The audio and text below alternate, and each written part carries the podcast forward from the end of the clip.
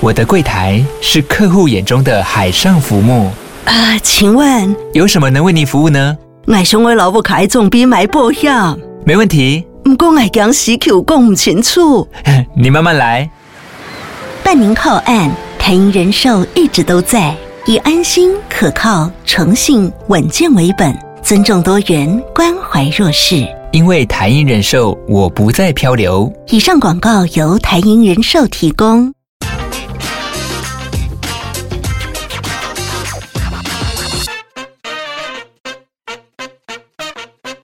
大家好，欢迎收听经济轻松聊，我是主持人经济日报副总编辑丁威。那这个月台湾半导体界有大事发生哦，就是台积电的美国亚利桑那移机典礼。我想很多关心半导体产业的朋友哦，应该都知道这件事情了。那我回我来回顾一下这个典礼哈，这个典礼众星云集，这个星哦，当然就指的是很多大咖的人物。美国总统拜登有出席，台积电的大客户包括苹果的 CEO 库克，还有辉达的黄仁勋、超微的苏姿丰，哦，那都有亲自到现场参加这个典礼。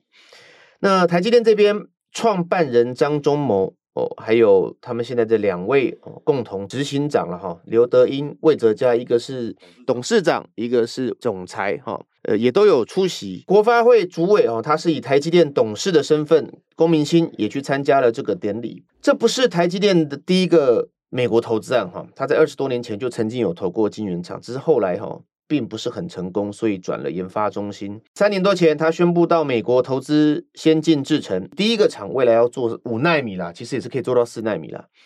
那本月六号移机哦，预计最快啦，应该是在二零二三年底或二零二四年。哦，可以量产了。同时，台积电在这个典礼上宣布加码整个美国的投资案，到了四百亿美元哦。那准备在第一个厂完成之后，也要做三纳米。可是呢，呃，台积电这个移机典礼对于他自己的股价哦，市场投资人是并不捧场的。从移机典礼到现在，它其实是跌多涨少，至今还没有收复五百元哦。几个分析师在看完了移机典礼以及他宣布的加码投资之后，像陆行之他就说，呃，这个案子对于外资圈来讲写不出什么利多报告。那老牌的这个分析师杨英超也讲说，诶，他觉得怪怪的哈。那到底台积电到美国投资这件事情是好还是坏？那我们今天很高兴请到了我们资深呃跑半导体的记者木军到我们现场来跟大家聊一聊。Hello，木军。嗨，大家好，我是木军。木军啊，你怎么看这个案子？呃，这个案子哦，其实就像我们，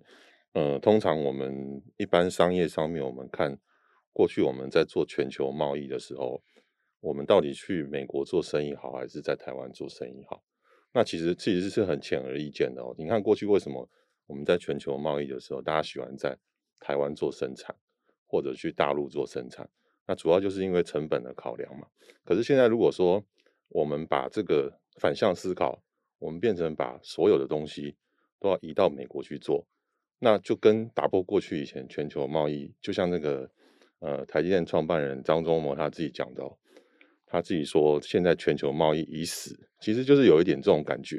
就是说以后我们其实不再看的是一个全球运筹、全球贸易的东西，而是会去看比较区域性，然后偏向地缘政治的东西。那这方面就是不管它成本多高，不管有没有赚钱，就变成逼的这些呃原先在这些呃 game 上面玩的这些 player 都一定要要过去，不管成本多高，我都一定要去美国做。那其实这就已经变成是不是全球贸易的考量，而是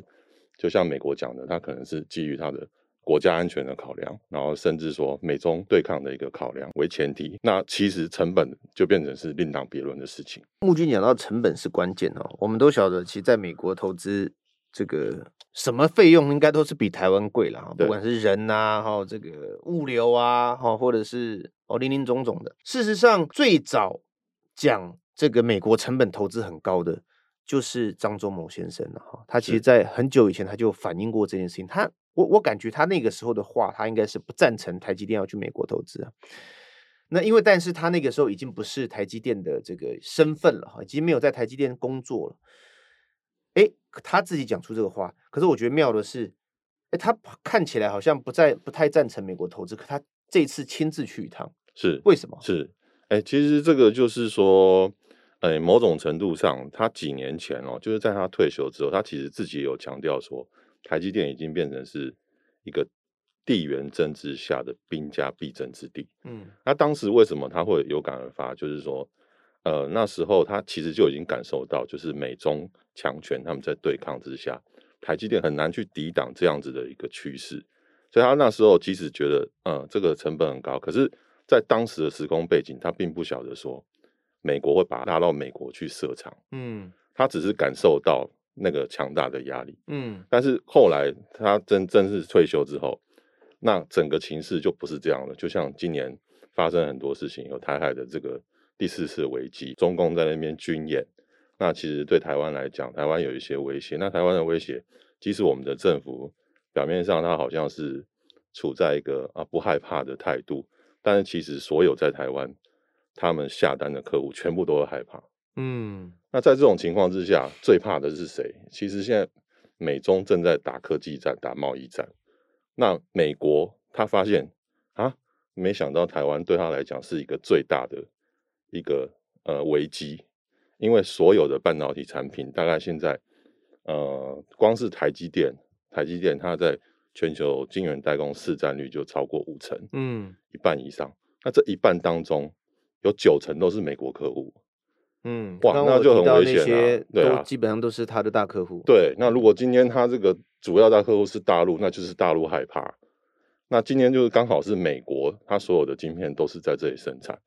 那美国在这里生产，大陆也在这边生产，那变成是说台湾除了说政治上，它会有一个。是处在一个危险地带，其实，在经济层面上，还有就是对于美国的国家安全来讲，全世界的一个各国的国家安全来讲，它都处在一个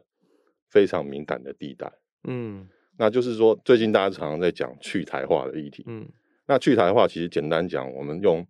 过去讲去中化，其实就是要把你在中国的部分去掉。那去台化其实某种程度就是说，要把台湾的部分去掉。可是台湾现在在全世界来讲，半导体里面它占的太重要，所以这些客户都知道，他没有办法去台。那既然不能去台，那我怎么办？那我就是去尽量把台湾它的风险降到最低。那我怎么样降到最低？就是现在各国就开始，他们希望把半导体厂重新建立起来，包括美国、日本，然后其中最厉害的地方就是欧洲跟东南亚，在今年里面。他们创下了一个历史记录，嗯，就他们以前是从来不会去投资半导体设备，可今年我们在统计数字里面看到，欧洲跟东南亚的这个半导体设备数字已经是较去年成长一倍以上。投资数字。虽然金额当然不能跟我们亚洲比，嗯，但是你可以看到地缘政治之下，其实每一个地区它都在增加自己的军备，然后增加自己的储粮，那这个就是跟过去几年疫情是有很大的关系，因为当疫情发生的时候，全球没有办法在很顺畅的运输之下，那所有的各国都很担心晶片荒，或是说像当时的呃汽车厂的晶片荒再发生。那所以我们现在讲这个地缘政治，大家就很清楚，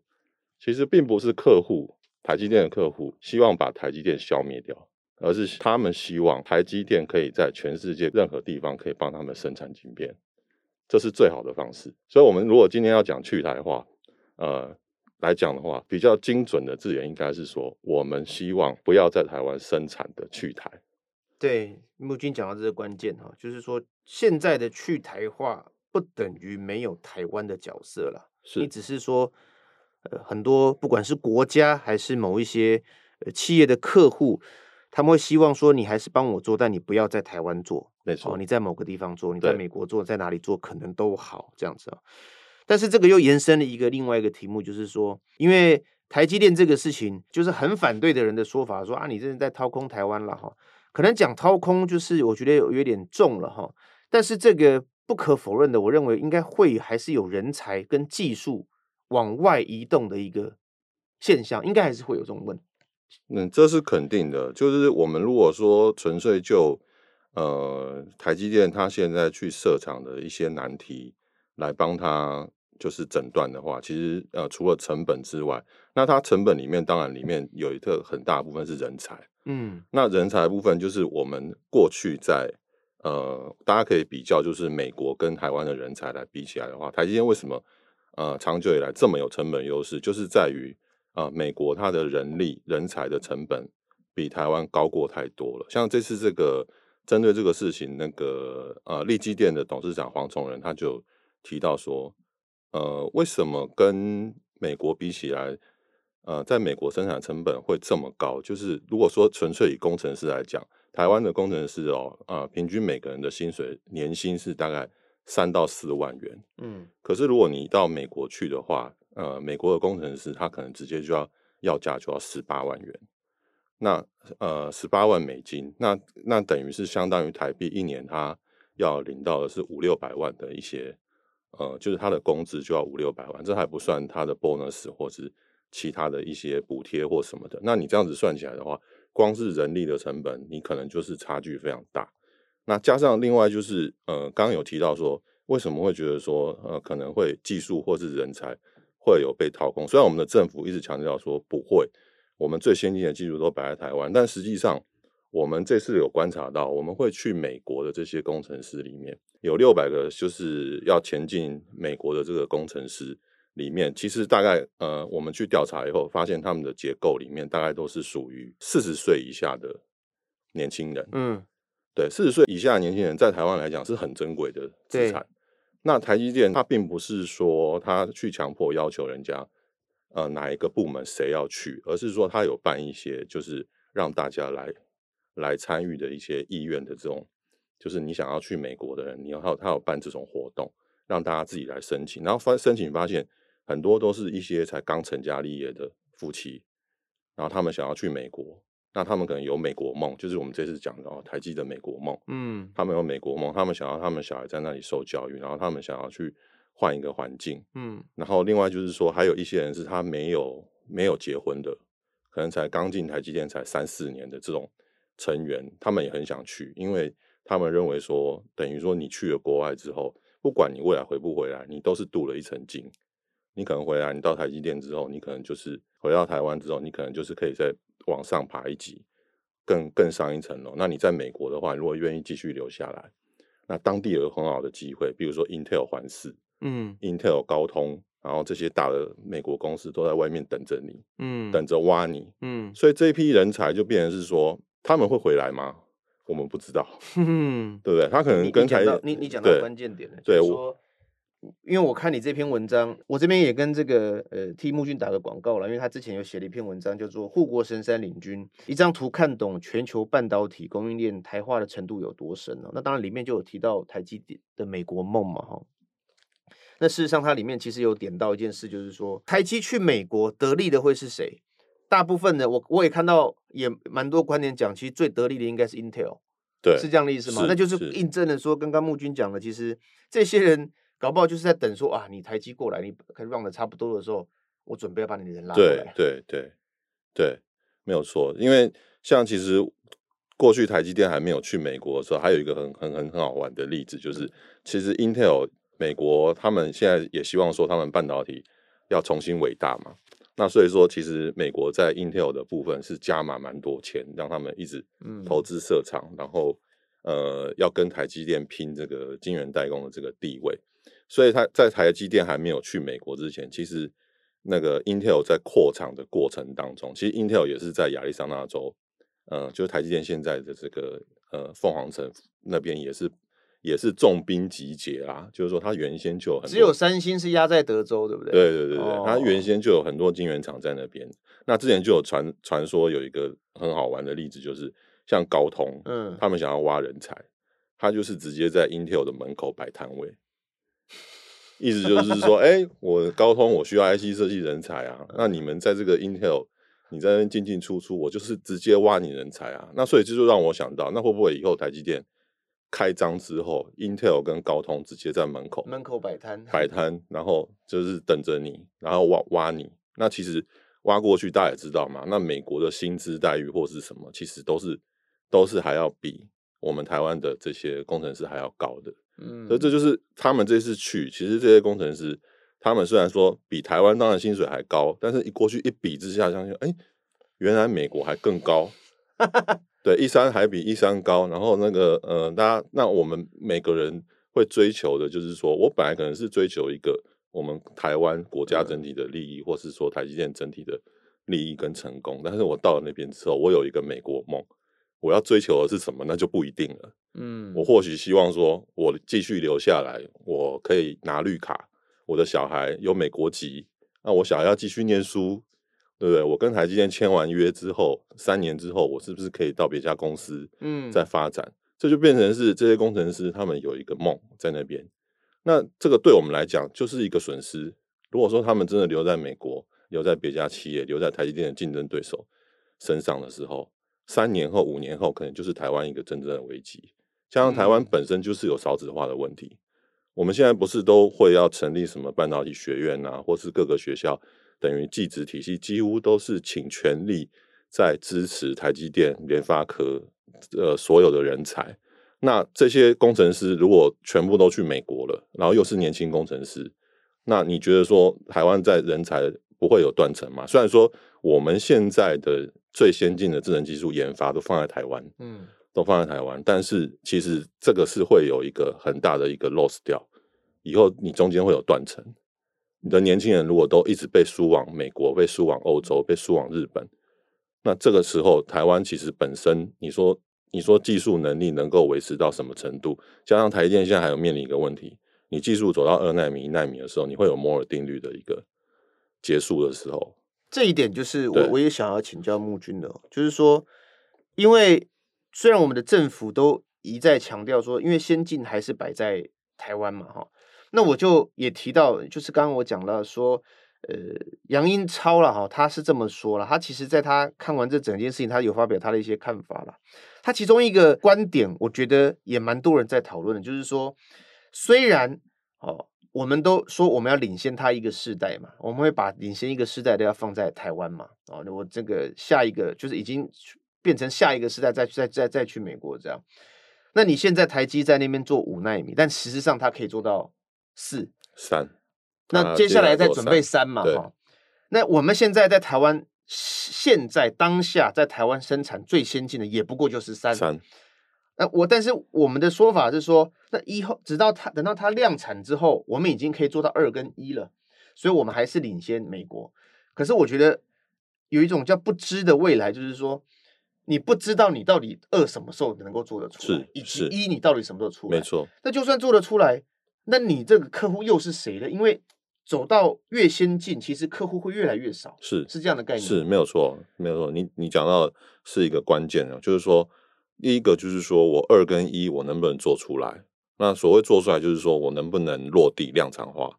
变成是一个商品。嗯，那那这个就牵涉到说什么商品需要？嗯，对。那或许你现在呃，苹果可能是台积最大的客户，它现在的 CPU 还是需要用到。台积电，但是其实苹果它现在 CPU，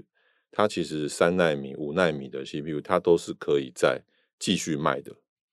继续卖的。嗯、就是说，它是呃有没有需要用到这么多的功能跟速度、运算速度，这个是值得商榷的。那这就是会面临到说，你到一跟二的时候，或许还是苹果在用，可是到时候是什么样的商品，现在还不知道。然后另外就是说，你研发能不能就是真的像呃三纳米、五纳米这么成功？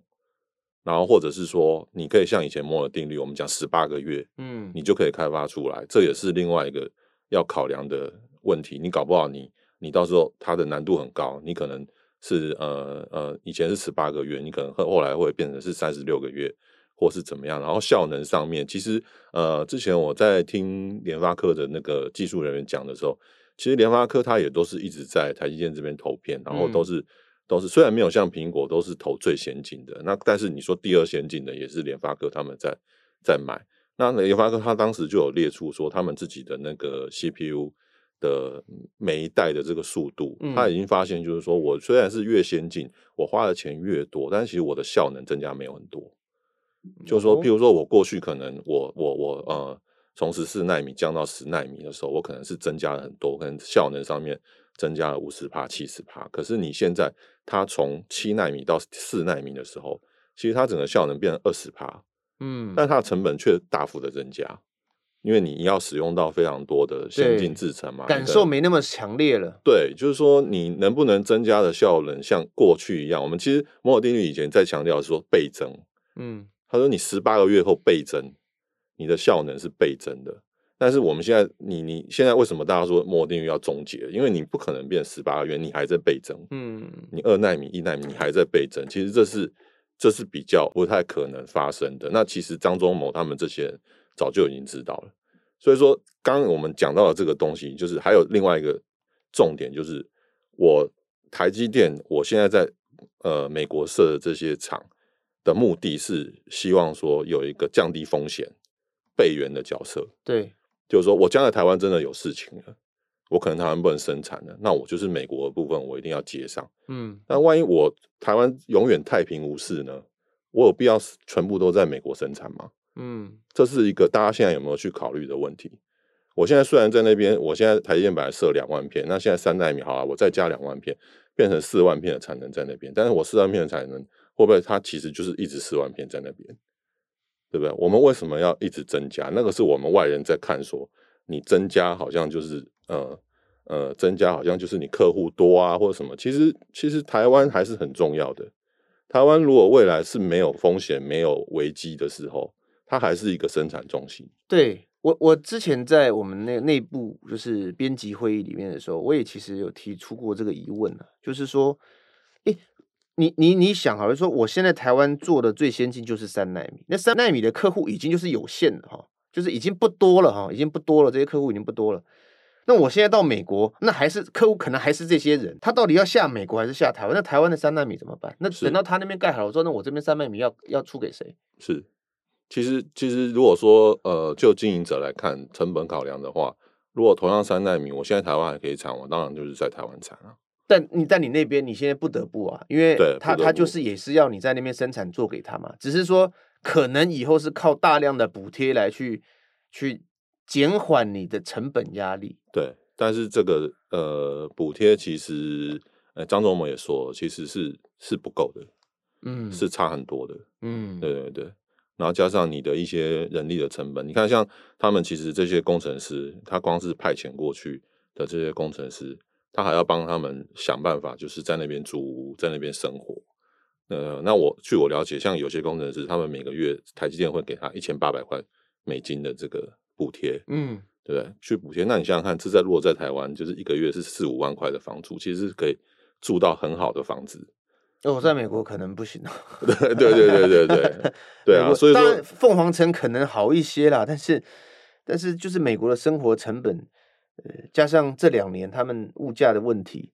是是是很高的啦，嗯、对，是是蛮困难的。所以说，呃，到时候会不会都是以那个成本比较高的地方为主力？这个还要再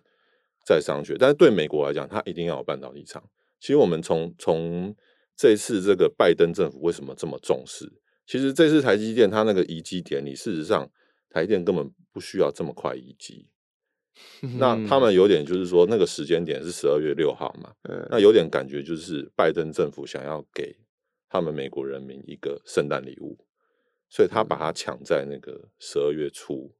他就来办一个这个移机典礼，所以你可以感受到说，其实他的移机指的是说我机子机器进去之后要开始做什么嘞？没有，就是像我们呃，我们过去在台湾讲的装机典礼，嗯。比方说，我第一台机器进去的时候，嗯、或是说上梁，嗯，那我会办一个典礼，嗯，那他现在这个移机典礼，为什么他一直要讲说是移机？就是说，台积电其实它本身，它为了要缩减这个成本，还要缩减它的，它是拿台湾的老机器去，对，它是拿已经 tune 好的，嗯，已经 tune 好调好的，就是说我我调好了，我送过去之后，我就不用再花时间嘛，不用说重新再来调好。但是他那个呃，其实他这次送去的那一天。的时候，它并没有真正的意义，它其实都是包在包起来、包装起来，放在仓库里。嗯、那其实那一天的重点是这个典礼，这个典礼的宣誓意 义就是，是啊、对对对，所以、嗯、所以可以感受到说，其实美方那边的呃冠盖云集啊，就是甚至光芒是胜过我们台湾这边，然后甚至他的客户啊，象征大于实质啊，没错没错，嗯、就是说我美国我现在开始会有自己的厂。那自己的厂，它当然就是到到时候他需要的晶片，台积电美国厂要可以生产的出来，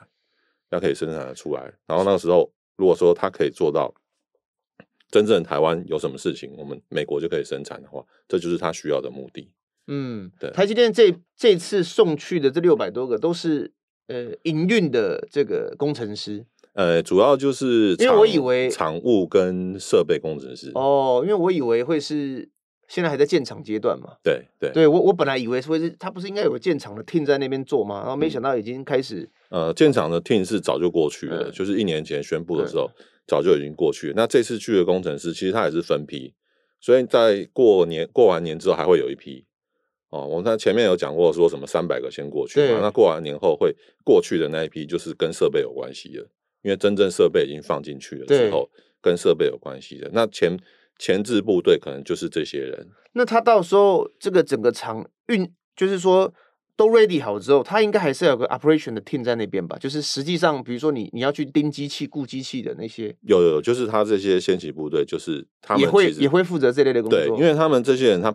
不是新人，他们其实在台积电里面都是已经至少很多，至少就算是年轻，他们也都待过四五年以上。然后基本上是我们当时在台台呃南科的一个主力，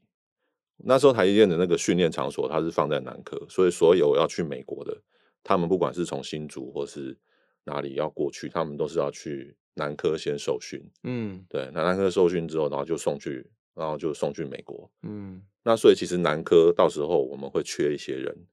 所以他们现在呃台积电在台湾就是全力把那个。各地台中啊、新竹的人都把它移到南科去。嗯。这个人的问题，我觉得绝对会是以后刚木君有点到了，就是一定会是一个议题啦。对，你你像美国这个事情完之后，马上又传出说日本也想要这台积电再加码整个日本的投资，所以各国都想要拥有自己的半导体，但我觉得这是不可能的事情啦，因为台积电也是一家公司啊，你不可能一直在做，一直在做一些。哦，那个外资报告怎么形容的？就是股东权益并没有太多帮助的事情嘛。是是，对对，所以那对投资人也是影响很大的啦。哈，我们刚刚聊到很多台积电去美国，那可能他有这些地地缘政治的问题，那没办法哦，因为他的客户或者是他客户所在的国家的政府希望他去嘛。这可能很多是政治问题、科技战的问题。可是我们都知道，台积电它在台湾其实也拥有蛮多所谓 IC 设计，就像刚刚木君讲到联发科哦。这也是半导体的一环，那它也很重要。它在台湾过去整个半导体的发展，IC 设计其实，在人才的培育上也是不遗余力的。他们怎么看呢？呃，其实对于 IC 设计公司来讲哦，对于这个人才的需求是更重要、更大的。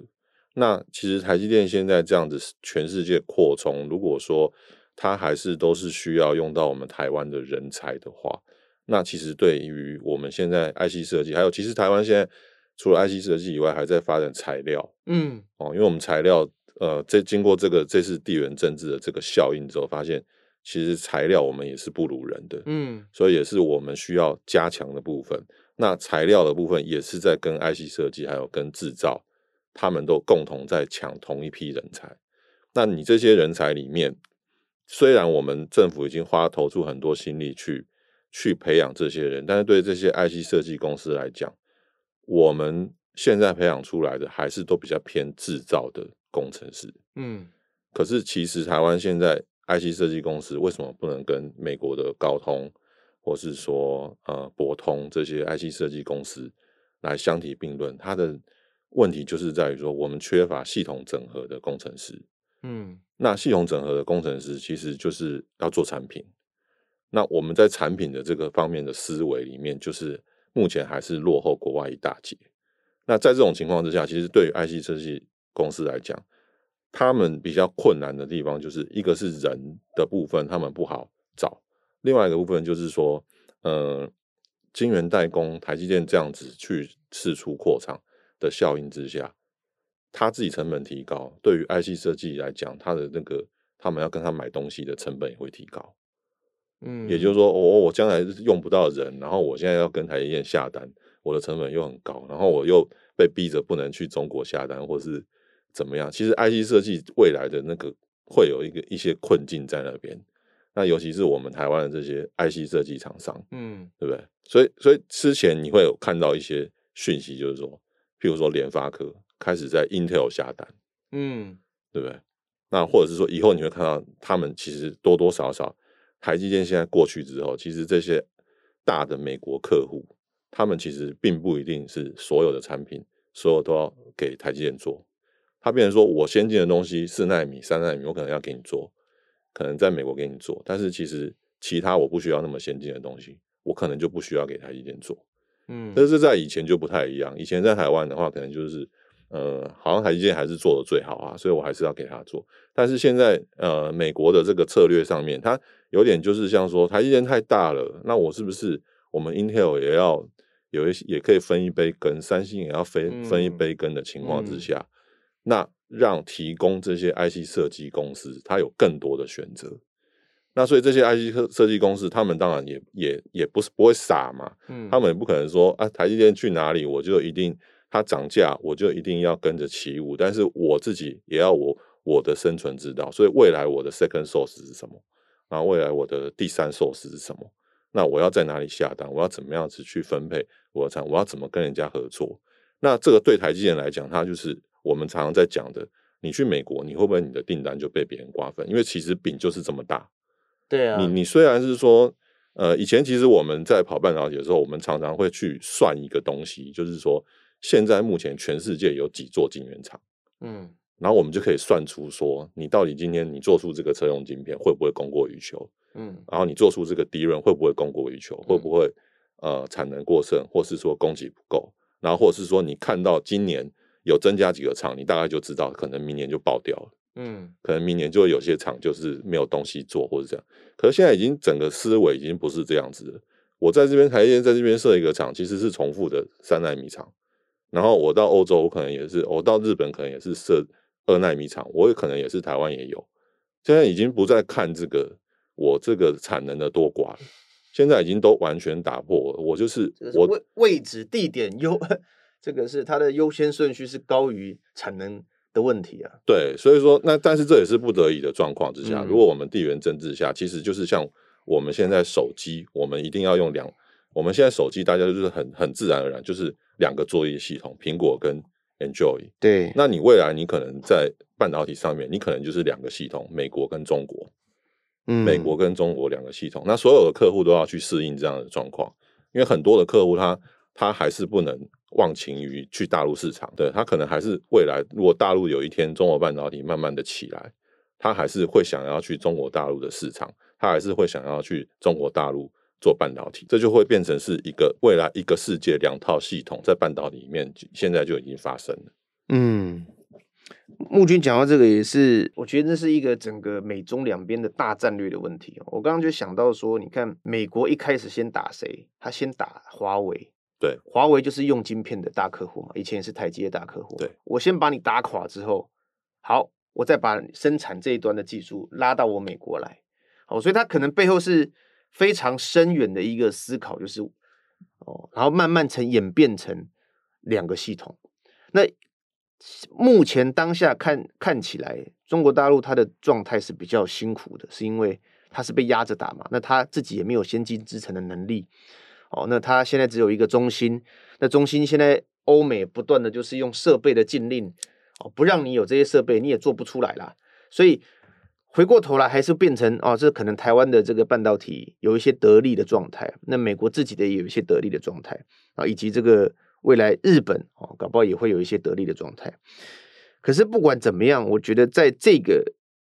美中的对抗之下，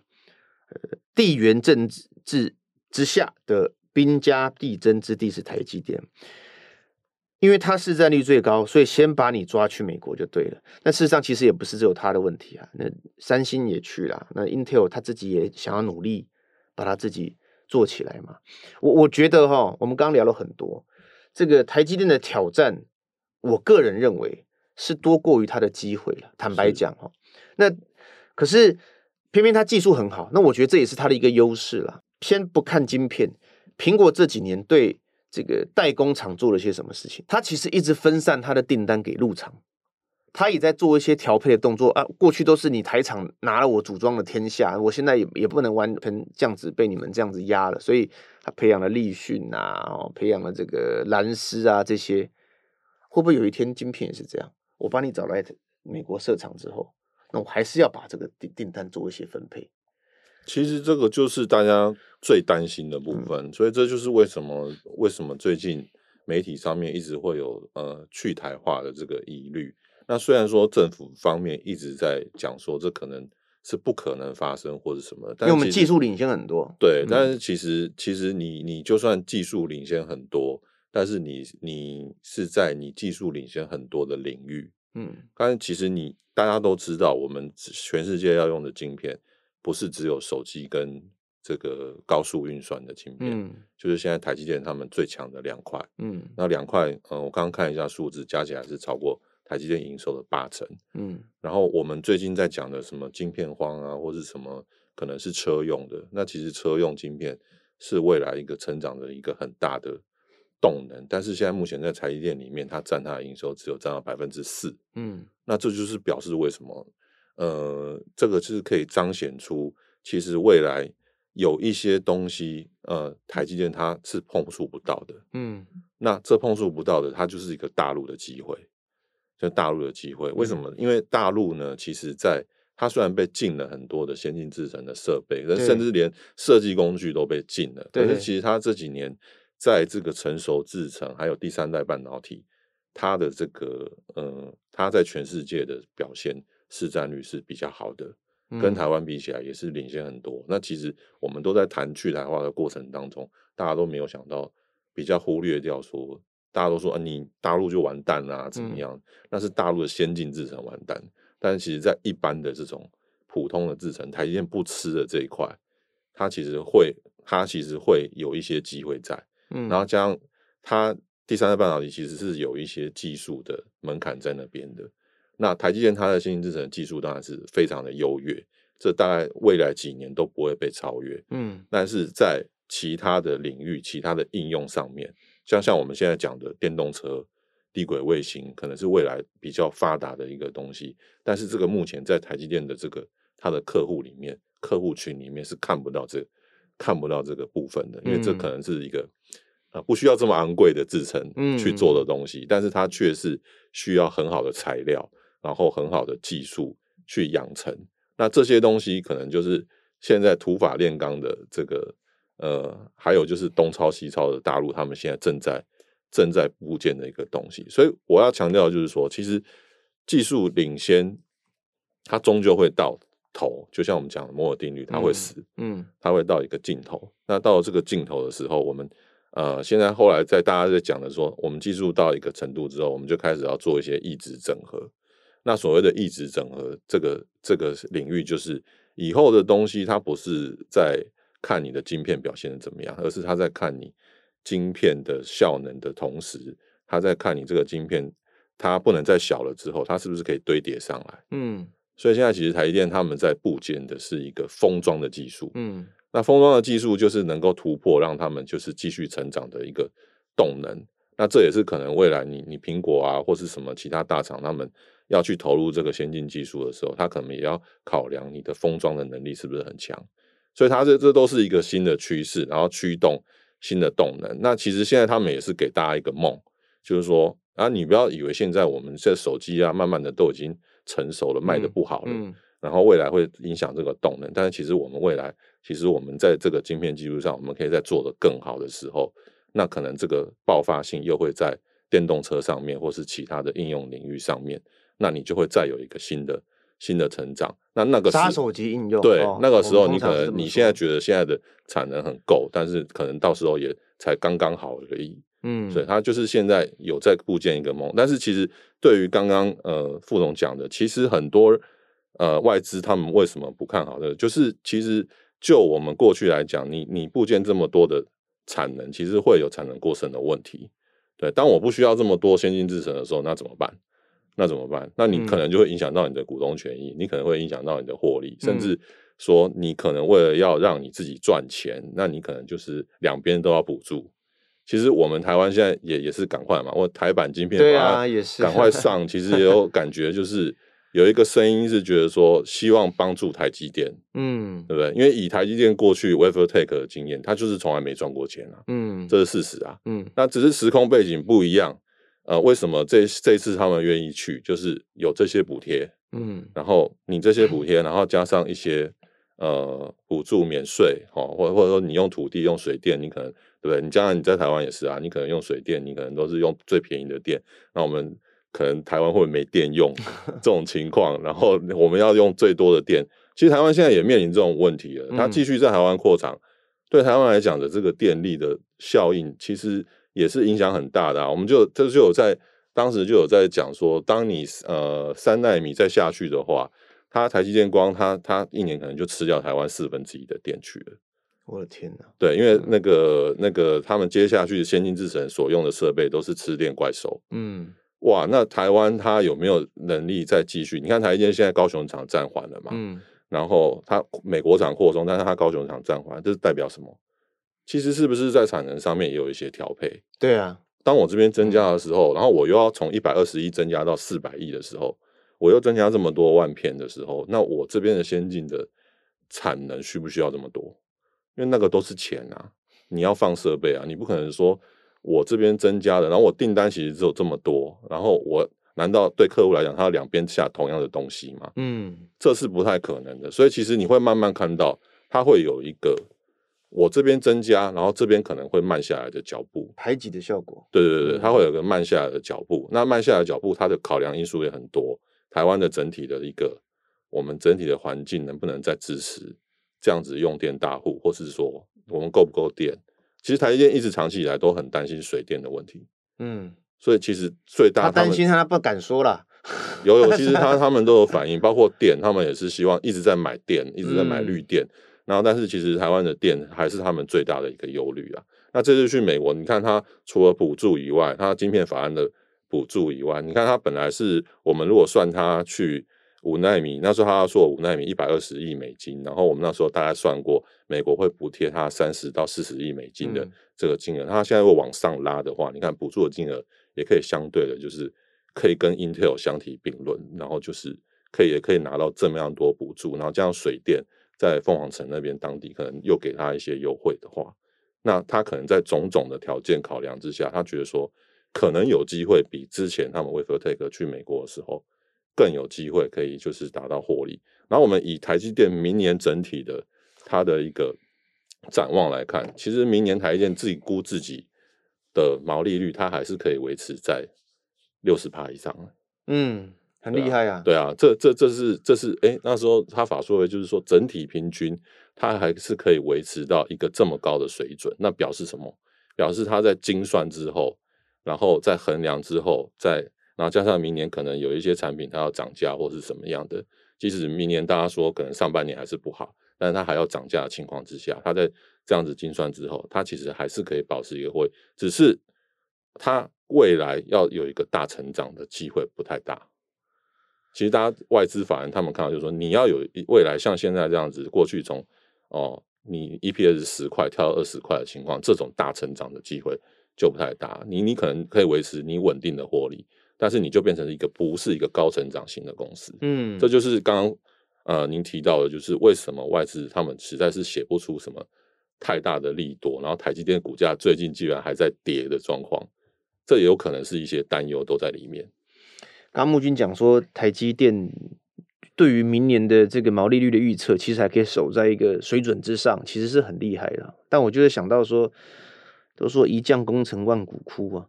台积电今天能够拿那么多获利，其实也是整个供应链系统对它的支持嘛，包括 IC 设计，它还是要坚持要给它涨价嘛。对，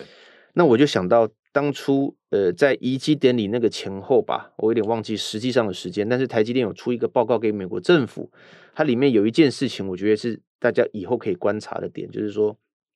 他希望帮他的 supplier，就是这边的供应链，也要争取补助了。你要给我们这些供应商也要一些补贴。对，他在他的报告里面写的这件事情，我就让我联想到说，这代表说，因为你去美，你自己去美国，你的成本自己控管，但你的供应链的成本其实跟你是差不多的啊，因为他的他也是用美国人，他也要他不管怎么样各方面的条件，他的成本也不会低啊。嗯，所以但他们能不能够拿到补贴呢？我我现在不确定，我只是看到那个时候台积电有这样的一个诉求，希望美国政府可以帮助他。那换句话说，以后的观察点可能会是它这边的供应链。能不能够也好好的发展？我觉得这件事情也是很重要的。对，没有错。因为像供应链，大概有去打探了一下哦，嗯、就是呃，既然台积电去美国，你应该也要跟着去嘛。但是有一些供应链，他们其实是蛮明确表示说，如果台积电在那边，它没有达到它的一个规模，让它可以赚钱，它基本上是不会过去。嗯，我们台湾的那个厂商，他们是讲说，反正我的我这些供应。台积电的东西，我只要运送过去，符合我的成本就可以了。我不一定要在那边设厂，我可能在那边设办公室。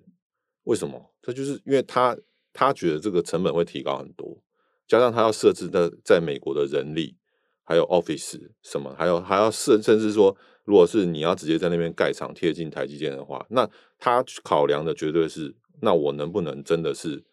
真的是赚钱，我才能过去。可是符合你的成本，不代表符合台积电的成本呐、啊。买掉的是它，所以到时候一定会有这些这方面的拉扯嘛。一定会有拉扯，所以说他们在他们会先观察，嗯，台积电正式量产之后，实际上是不是真的，他们这样子会划算，他们才会过去。嗯、那供应链不像是台积电，它可能在台湾也有补助，在美国也有补助，嗯，那就像像台湾我们的晶面法案，其实有一些供应链里面其实。它它供应的东西是一个很成熟稳定的东西，它没有什么没有什么研发的这种内涵在里面，需要说呃研发费用提像台积电这么高比重这么高的情况之下，它、嗯、就拿不到台湾的补贴。对呀、啊，它就不能算是一个创新的产业，但是它对很重要啊。所以其实你看，其实就现在呃这次过去呃，不过这次过去也有像什么李长荣这些。他们其实就是也是有大厂啦，表态就是跟着去嘛。但是那可能就是说，它本身是可是有机会可以补贴到的哦。OK，对不对？比如说环球金，我环球金我在那边设厂，是实际上就是当那这次这个美国晶片法案就有补贴到，实际受惠者的话，他们就会考量去。但其实台积电的整个供应商有有有七百，有不知道多少家，好几百家在里面。那你想想看，这里面。每一家都要过去，其实是不太可能。他们也会多考量他们自己美国制造的成本是怎么样。嗯，对。今天聊了很多哈，希望对听众朋友有一些帮助。那我们还是希望说台积电能够发展的很好啦。虽然说呃，他去美国挑战也不少哈，但不管怎么样，我们都希望台积电好好的这个活着啊，然后也持续的发光发热哈。那谢谢木君到节目来跟我们分享，希望大家喜欢。那如果有兴趣的话，可以到我们经济日报的网站阅读文章，里面有非常多有关于半导体产业的深度报道哈。如果喜欢我们节目的朋友，不要忘记给我们五颗星的评价。那如果有想听其他的题目啊，或者是当然半导体产业以外的也可以，都欢迎在我们底下留言或是来信告诉我们。那今天节目就到这边，谢谢大家，谢谢木君，谢谢，拜拜，拜拜。